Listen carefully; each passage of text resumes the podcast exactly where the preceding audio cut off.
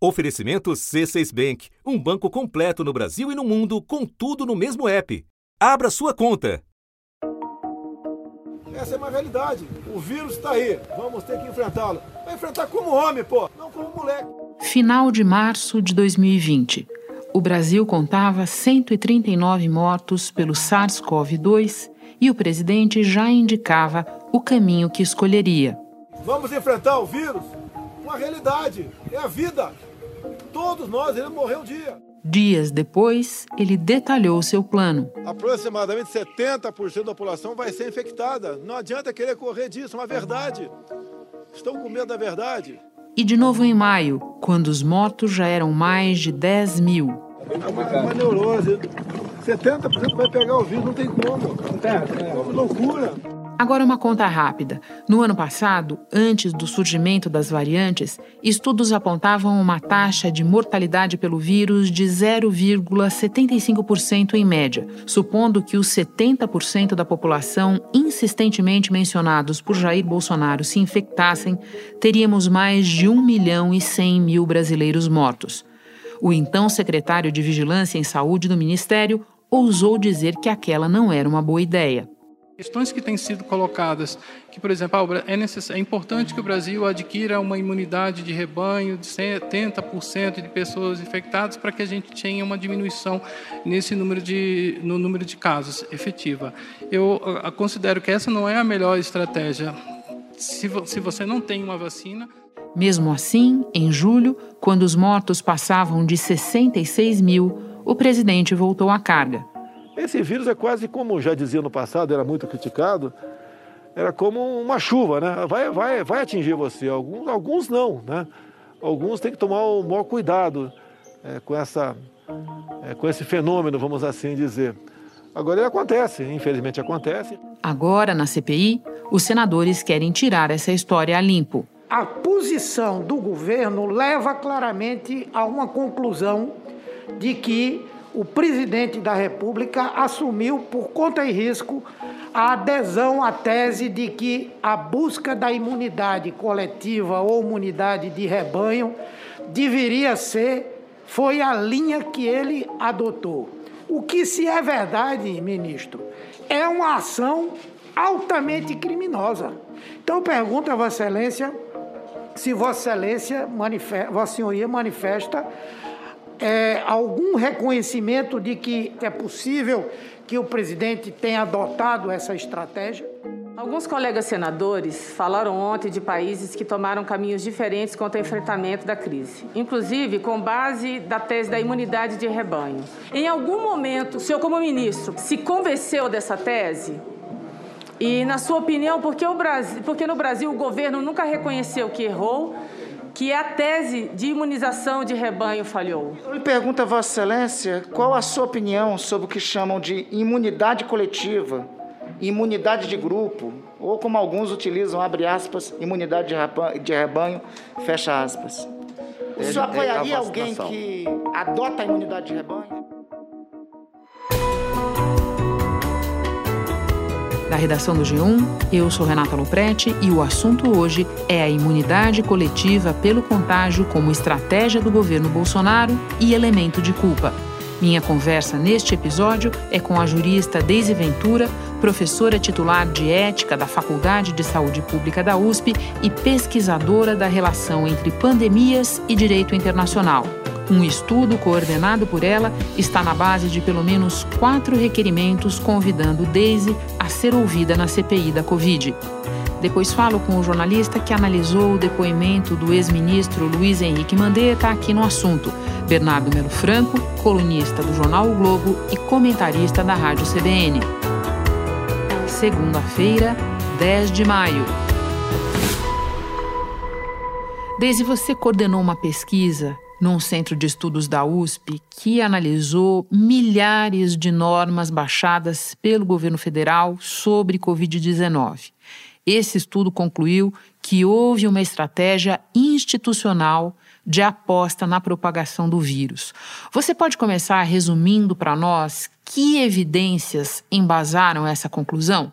Renata, nós coletamos no Diário Oficial da União todas as normas que tinham conexão com a pandemia de Covid-19. Usamos descritores que vão desde a própria referência ao novo coronavírus até calamidade pública e outras formas utilizadas pelas autoridades para se referir à crise sanitária que a gente estava vivendo. E, e encontramos, então, mais de 3 mil normas federais no ano passado e esse ano já são mais de 600 normas na esfera da União relativas à Covid-19. E eh, mais adiante nós sentimos necessidade de sistematizar também declarações de membros do governo federal relativas a esses atos normativos e esses atos de governo. Então nós chegamos a um conjunto que demonstra essa intencionalidade, as normas de área oficial, a, os atos de governo, nós usamos muito a jurisprudência do Tribunal de Contas da União e do Supremo Tribunal Federal,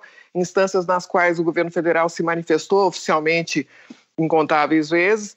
E em relação ao discurso, nós fomos ver os pronunciamentos oficiais e também as entrevistas concedidas ao vivo, as lives feitas por diversas autoridades, de maneira que o nosso estudo se baseia exclusivamente em documentação pública e, em sua ampla maioria, documentação oficial. E quais são as evidências principais que surgiram da análise desses decretos, dessas normas todas? O que fica claro é o objetivo, a intencionalidade de que o vírus se propagasse da forma mais rápida e mais intensa possível. No meu entender, é muito mais fantasia a questão do coronavírus, que não é isso tudo que a grande mídia propala ou propaga pelo mundo todo. Outros vírus mataram muito mais do que esse, não teve essa comoção toda. Esse vírus é igual uma chuva vai molhar 70% de vocês. Nós temos que ter coragem de enfrentar o vírus. Tá morrendo gente, tá. Lamento, lamento,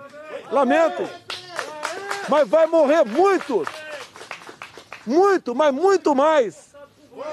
Se a economia continuar sendo destroçada por essas por essas medidas. Muito além dessa intencionalidade subjetiva, a gente constata a existência de uma intencionalidade prática, ou seja, cada lei importante pela qual o Congresso Nacional procura dar as condições para a contenção do vírus é vetada pelo eh, presidente da República. A lei que institui a obrigatoriedade do uso de máscaras em locais fechados, a lei que uh, determina a proteção das comunidades indígenas, a lei que estende a diversas categorias profissionais o benefício do auxílio emergencial, por exemplo, integradores de aplicativo, uh, manicures, enfim, profissionais autônomos que são uh, retirados desse rol, a lei que estipula uma reparação aos profissionais de saúde que ficaram inválidos ou, ou aos familiares dos profissionais de saúde que faleceram na luta contra o coronavírus. Então, há uma série de vetos que são às vezes derrubados pelo Congresso Nacional, mas isso leva tempo para acontecer e nem sempre os vetos são integralmente derrubados. De outro lado, tem as normas elaboradas pela própria União, por exemplo, os decretos que vão uh, a, a, cada, a cada período de tempo alargando a definição do que é uma atividade essencial durante a pandemia, a ponto de hoje a gente não ter mais nenhuma baliza técnica para dizer o que, que é uma atividade essencial ou não, construção civil é, culto religioso é, salão de, de beleza, academia de ginástica, enfim, não há parâmetro técnico e a, a atuação é ofensiva e cada ato normativo va, causa uma repercussão no Brasil inteiro, gera judicialização, enfim. Alguns exemplos já nos ajudam. Eu quero me deter agora nesse ponto em que você fala de movimentos subjetivos e movimentos objetivos.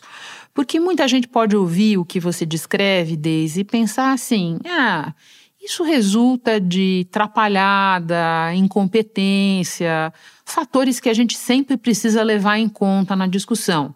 Mas o que o estudo de vocês concluiu é que houve intencionalidade. Eu queria que você exemplificasse, ilustrasse um pouco mais a questão da ação deliberada, da aposta deliberada na ampliação do contágio.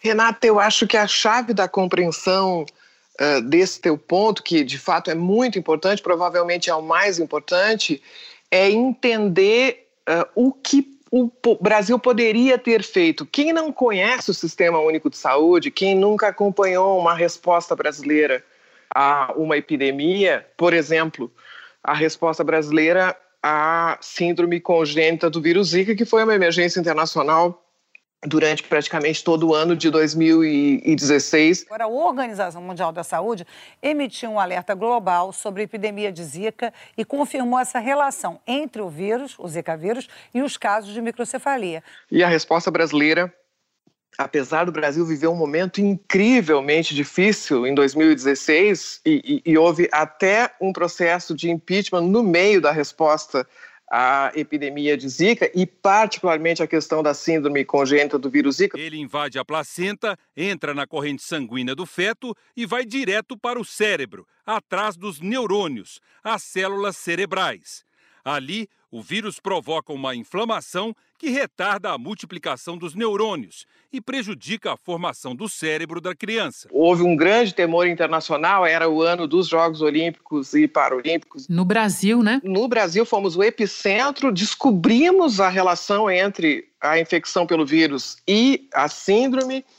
Uh, houve um enorme destaque dos cientistas brasileiros, foram os médicos de beira-leito do SUS, no sertão nordestino, que se deram conta dessa correlação e depois conseguimos conter a propagação uh, da doença e monitorar e controlar os efeitos. Para não falar na história do Programa Nacional de Imunizações, para não falar em tantos programas do Sistema Único de, de, Saúde que são referência internacional, inclusive alguns que seriam nossos maiores trunfos na resposta à Covid-19, que são aqueles relacionados à estratégia de saúde da família, agentes comunitários de saúde, enfim, toda a riqueza do SUS que poderia ter sido reforçada e mobilizada agora. Se a gente pegar, por exemplo, o ranking da Universidade Johns Hopkins, que foi publicado em novembro de 2019, que se chama uh, Global Health Security é um, é um ranking que uh, avalia as capacidades nacionais de 195 estados de fazer frente a eventos desse tipo.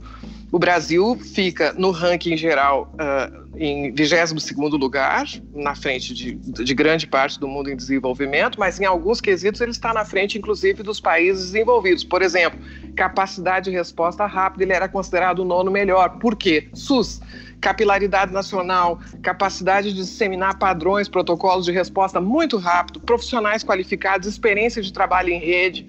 Ah, muito bem, claro, o SUS é subfinanciado, ele, ele enfrenta dificuldades, mas no momento em que fosse feita uma injeção de recursos com um planejamento e uma coordenação claras, a estrutura estava pronta para isso, como já aconteceu em outros episódios históricos, como eu mencionei. Aqui nós temos uma omissão voluntária, claramente voluntária, que nós que atuamos na saúde pública conhecemos perfeitamente. Nós sabemos que a autoridade sabe o que ela deve fazer diante daquela situação, né? E sabemos por que ela não faz. Ah, então, eh, isso, isso no caso das omissões.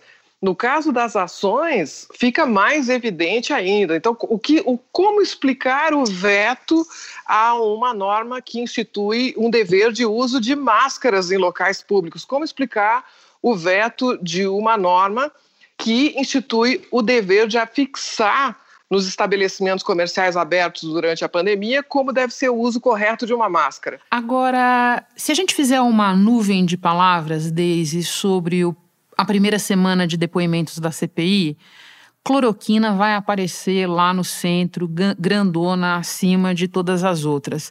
O meu colega, comentarista da Globo News, Gerson Camarote, avalia que, na verdade, os parlamentares eh, da CPI estão tentando seguir uma trilha que parte da cloroquina para mostrar exatamente a intencionalidade de que você está falando. Você concorda com essa leitura? Eu acredito que a cloroquina é um elemento, a cloroquina e outros medicamentos de comprovada ineficácia na resposta à Covid-19 uh, são um elemento fundamental dessa estratégia. Como encorajar os trabalhadores à exposição ao vírus à medida em que eles recebem a notícia desse número avassalador crescente de casos confirmados de morte e sequelas graves. Apesar de saberem que não tem uma, uma confirmação científica da sua eficácia. Né?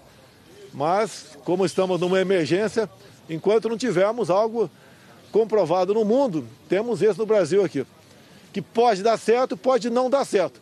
Mas como a pessoa não pode esperar quatro, cinco dias para decidir que a morte pode vir, é melhor usar. Então, nesse ponto, é preciso apresentar alguma, algum pensamento mágico, é preciso apresentar uma cura milagrosa e é, isso funciona tanto do ponto de vista do encorajamento à exposição, como funciona depois para dizer, não, só morreu quem não utilizou esse tratamento. Então, de fato, é um elemento discursivo crucial e que também começa a, a, mais para o final do ano passado a ganhar vida própria na medida em que uh, existem grupos de, de profissionais que passam também a ganhar dinheiro com isso, a ganhar dinheiro uh, ministrando esse tipo de, de, de, tratamento. É um elemento importantíssimo. O, o ex-ministro Luiz Henrique Mandetta vai dizer no livro dele um, que o presidente dizia, nunca acreditou de fato na uh, eficácia da cloroquina, mas que dizia com essa caixinha na mão o brasileiro voltará a trabalhar. Né? Esse é o móvel, esse é o objetivo. A confusão é um instrumento importante de ação do atual governo federal, gera confusão, gera adversidade, gera animosidade. Então, eu não, não nego o papel. Agora, eu, o que me preocupa acompanhando o funcionamento da CPI durante essa semana, eu acho que a cloroquina não deve ser discutida assim e nem os outros pontos devem ficar em segundo plano. Quando eu me refiro a outros pontos, é de fato os exemplos que eu já dei e muitos outros de atos que foram praticados pelo governo e de atos que ele deixou de praticar e que também uh, vão eh, ser fundamentais para que a CPI cumpra o seu papel de avançar em relação à responsabilização das autoridades. Então, eu acho que esses fatos é que vão mostrar à população o grau de responsabilidade do governo por essa tragédia que nós estamos vivendo nesse momento. Quando nós divulgamos esse estudo uh, em janeiro, houve uma, uma espécie de surpresa uh, com algo que, para nós que acompanhamos o Diário Oficial, é absolutamente evidente. Né? Então, essa, a, esse discurso que foi feito claramente, e de resto, Jamais o governo federal, principalmente o presidente da República, negou que o seu objetivo é obter a imunidade de rebanho por contágio. Um, um, algo importante do nosso estudo é que ele demonstra uma ação sistemática do conjunto do governo federal. Vai muito além da figura. O presidente da República, obviamente, é um líder, mas uh, isso vai acontecer na quase totalidade dos órgãos federais. Por exemplo, o secretário de Política Econômica do Ministério da Economia, em novembro do ano passado, declara os estados já estão alcançando a imunidade de rebanho. A vacinação não havia nem começado. Então, que imunidade de rebanho é? Por contágio. Tá? Ele chegou a afirmar que a imunidade de rebanho por contágio poderia ser adquirida com a contaminação de cerca de 20% da população. Isso tudo, Renata, é, é, do ponto de vista científico epidemiológico, isso é um assinte, é uma aberração, assim como a, a expressão forjada no Brasil, para nossa vergonha, né, dessa, da figura do isolamento vertical, que é outra coisa é, que não encontra respaldo da epidemiologia e, em nenhuma é, forma séria de, de aferição de, de conhecimento. Tratamento precoce, isolamento vertical, uma série de conceitos que nós inventamos aqui e que simplesmente não têm aderência com a realidade, certo? Não, não tem aderência com a realidade, não existem na literatura eh, científica, são alvo de chacota, compaixão ou revolta no mundo inteiro.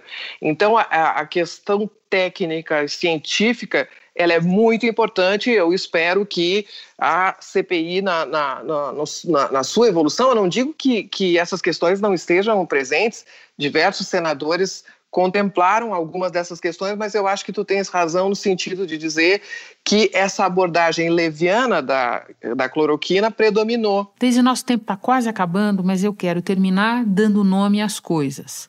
Se a CPI conseguir desenrolar esse fio que você está apresentando para nós, nós estamos falando de que tipos de crimes?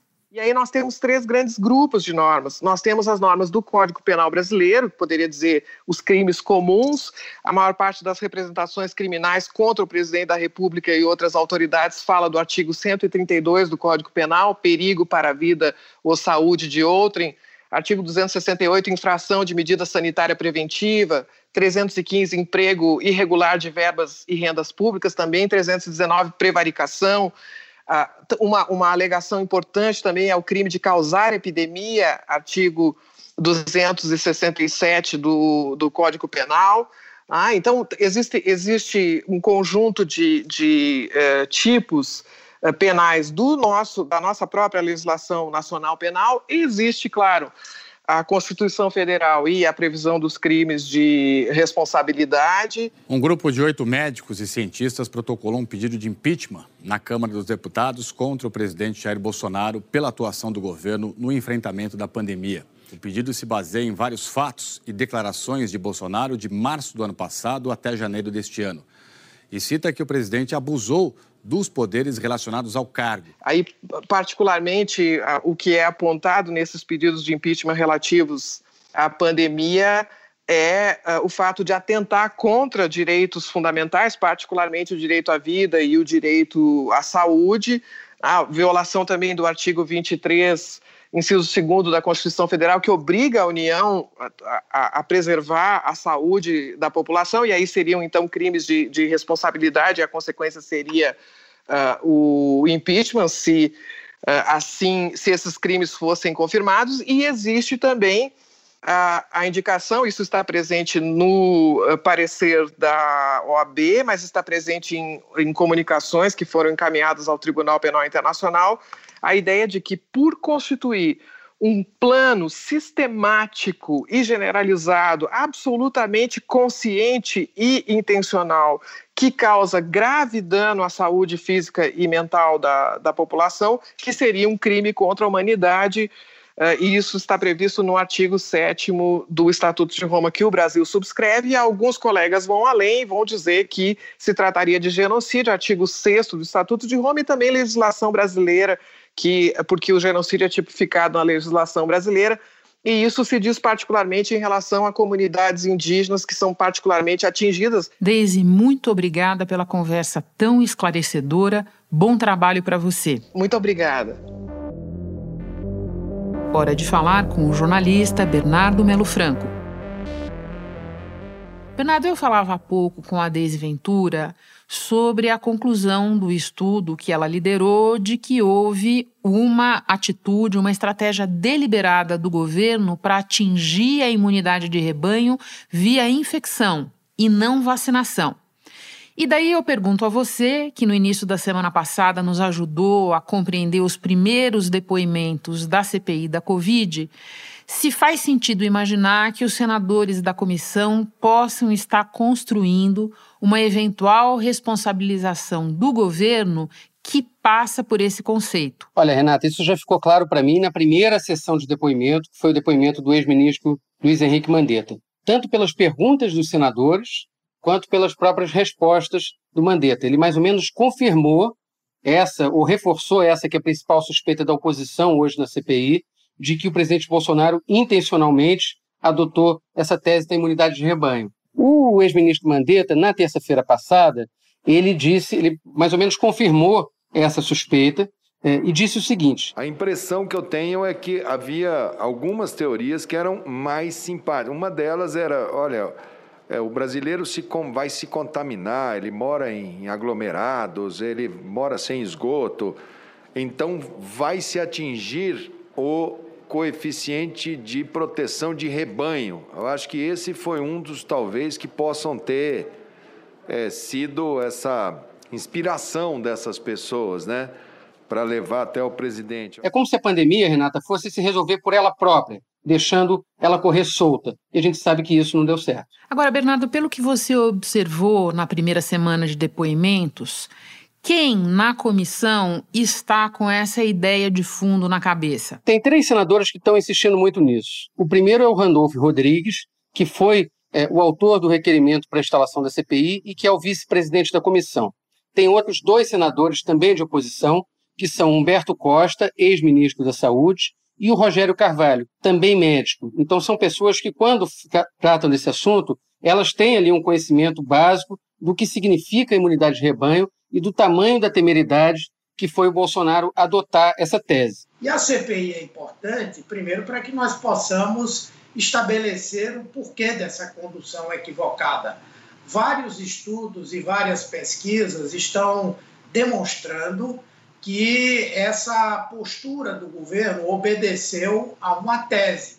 que eu diria até que é uma tese, além de equivocada, criminosa. O Henrique Mandetta chegou a dizer, é, no primeiro depoimento da CPI, é que entre os influenciadores do presidente estava lá o ex-ministro Osmar Terra, é, defendendo essa tese, quer dizer, de que era preciso deixar que o vírus agisse por conta própria e fosse embora por conta própria. Cita aí nosso colega de, de Câmara, Osmar, ainda hoje ele falou, tá vendo, agora está caindo o caso, conforme eu previ, nós estamos em 410 mil, ele, ele previu 800, mas ele está mantendo firme, que conforme a previsão dele. Isso também me leva a crer que ele deve ser um dos próximos a serem chamados para a CPI. Por fim, Bernardo, a Daisy avaliou, sem deixar de reconhecer que as CPIs têm dinâmica própria, que o fator político pesa bastante e que tem uma narrativa a ser construída, que até aqui os senadores pareceram pouco focados nos elementos probatórios. Ou, falando de outro jeito, Bernardo, naquilo que a gente se concentra no jornalismo: quem fez, quando fez, como fez, por que fez e também quem não fez, né? O raciocínio o contrário. Na tua experiência de coberturas de CPI, faz sentido pensar que esses momentos ainda estão por vir, que talvez eles não saiam dos, dos depoimentos dos políticos, mas dos técnicos? O que, que acontece numa CPI? Você acha que alguma hora isso virá à tona? Essas perguntas serão feitas? É um pouco difícil da gente comparar com as CPIs anteriores, porque a gente nunca viu nada parecido com isso é, nem na dinâmica dos trabalhos é, semi-presenciais, com todas as imposições, as restrições impostas pela pandemia, é, e nem com um tema tão grave quanto esse, né, com 400 mil brasileiros mortos. É, então, acho difícil a gente imaginar que, como em CPIs do passado, vá de repente surgir um cheque que explica tudo ou uma quebra de sigilo que vai dar a grande resposta. O que os senadores vão buscar, de fato, é a construção de uma narrativa e a comprovação de causa e efeito essa tese de imunidade de rebanho, onde você adquire a imunidade através do contato e não da vacina, isso é um erro. A imunidade você vai ter através da vacina, não através da, de pessoas sendo infectadas. Então, isso aí é, não é um conceito correto. É, na primeira semana, a CPI ouviu os ex-ministros, que são, é, na sua, são, são os três médicos, mas que são também agentes políticos. Nas próximas semanas vão começar a surgir os técnicos, aqueles que estavam por trás das decisões do presidente. E acho que um dos desafios mais importantes é identificar é, isso que o Mandetta classificou como uma espécie de um Ministério da Saúde paralelo, ou um Ministério da Saúde clandestino. Quem eram os defensores da cloroquina, é, do tal isolamento vertical, da tese da imunidade de rebanho, que convenceram o presidente Bolsonaro a jogar a gente nesse caminho? E olha, não foi só a gente que notou essa estratégia da oposição.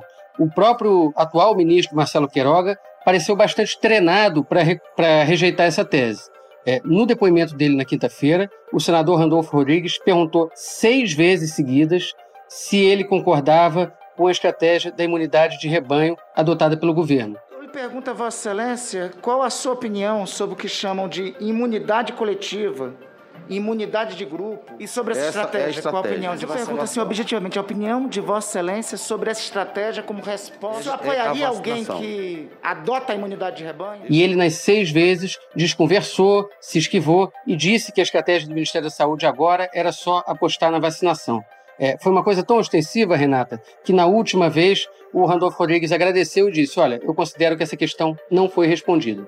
Então tá, ficou bem claro ali é, que o Queiroga sabia do risco disso para o presidente Bolsonaro e ficou se esquivando para evitar é, assinar um BO, ali, meio que comprovar que o governo adotou essa tese é, suicida antes da posse dele. Bom, Bernardo, vamos seguir então acompanhando os depoimentos, sempre contando com a tua contribuição. Muito obrigada pela conversa. Bom trabalho aí. Obrigado, até mais.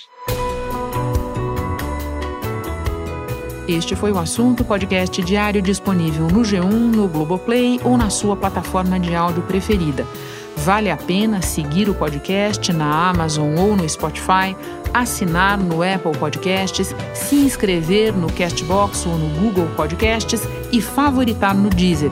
Assim, você recebe uma notificação sempre que tiver novo episódio. Eu sou Renata Loprete e fico por aqui. Até o próximo assunto.